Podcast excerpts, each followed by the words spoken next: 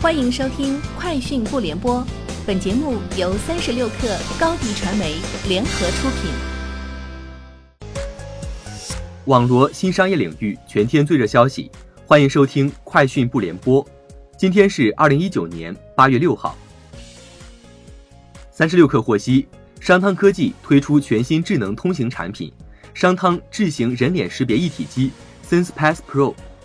据商汤科技方面介绍。SensePass Pro 采用八寸超薄外观设计，并搭载高清双目摄像头和商汤原创的深度学习人脸识别算法。它能够对通行人员的人脸进行自动抓取和识别，同时与数据库中的人脸信息进行一比 n 比对，零点三秒即可完成验证，识别准确率达百分之九十九点九九。三十六氪获悉，快手电商推出雷霆行动。并发布快手电商关于直播间及短视频作品中引导私下交易行为规范通知，其中私下违规交易是此次快手电商雷霆行动打击的重点。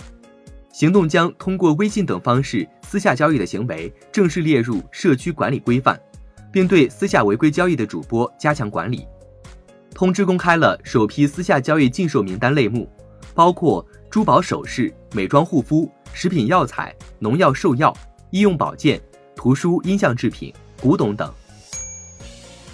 三十六氪获悉，网易有道宣布正式推出网易有道在数理思维、阅读、英语、编程四大少儿教育赛道上的课程。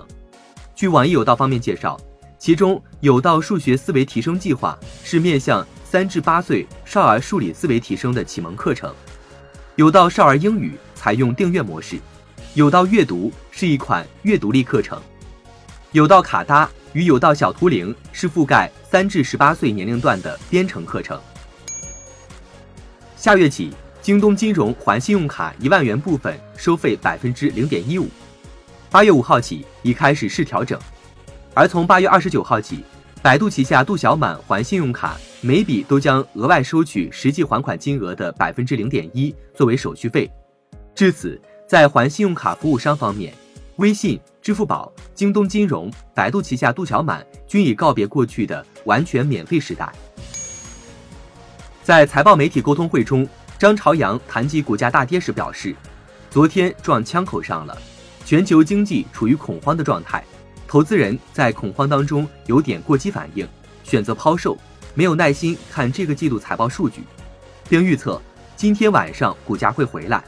对于搜狐公司何时能盈利？”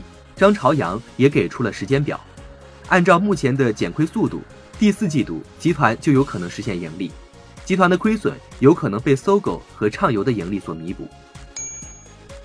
OFO 推出有装模式，即不设实体装，但用户在结束订单时需寻找专用的停放点完成还车。如果用户不按规则停车，则需缴纳二十元车辆管理费。对此，OFO 小黄车联合创始人于信向媒体证实，OFO 确实正在推行有装新模式，该模式已在深圳罗湖区、福田区上线，运行良好。三十六氪获悉，支付宝宣布已有五省市上线电子结婚证，已经登记结婚的夫妻上支付宝搜电子结婚证，进入当地一网通办小程序，选择电子证件，刷脸就能领取到和实体证相对应的电子结婚证。同时也可办理无领婚姻证预约、婚姻登记信息核验等服务。福建、江西、江苏、浙江、重庆五省市首批支持。以上就是今天节目的全部内容，明天见。欢迎加入三十六氪官方社群，添加微信 baby 三十六氪 b a b y 三六 k r，获取独家商业资讯，听大咖讲风口，聊创业。和上万客友一起交流学习。高迪传媒，我们制造影响力。商务合作，请关注新浪微博高迪传媒。